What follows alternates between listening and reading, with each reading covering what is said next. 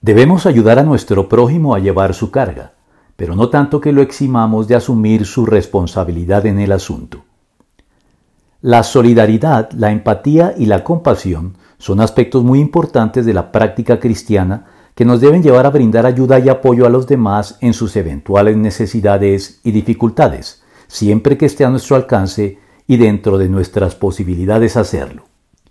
Pero, asimismo, en aras del balance, equilibrio y sensatez que debe caracterizar también la vida cristiana, nada de esto debe ejercerse en exceso al punto de terminar eximiendo a nuestros semejantes de sus responsabilidades personales en perjuicio de las propias.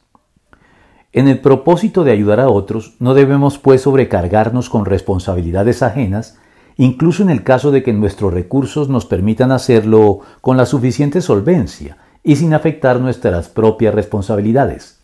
Pues a la postre, en vez de ayudar verdaderamente a la persona, podemos estarla perjudicando al impedirle asumir las responsabilidades que Dios le ha asignado para alcanzar la madurez de carácter y la necesaria confianza en Él que únicamente podrán lograr mediante el cumplimiento satisfactorio de estas responsabilidades particulares y personales que nadie más diferente a ellos debería asumir.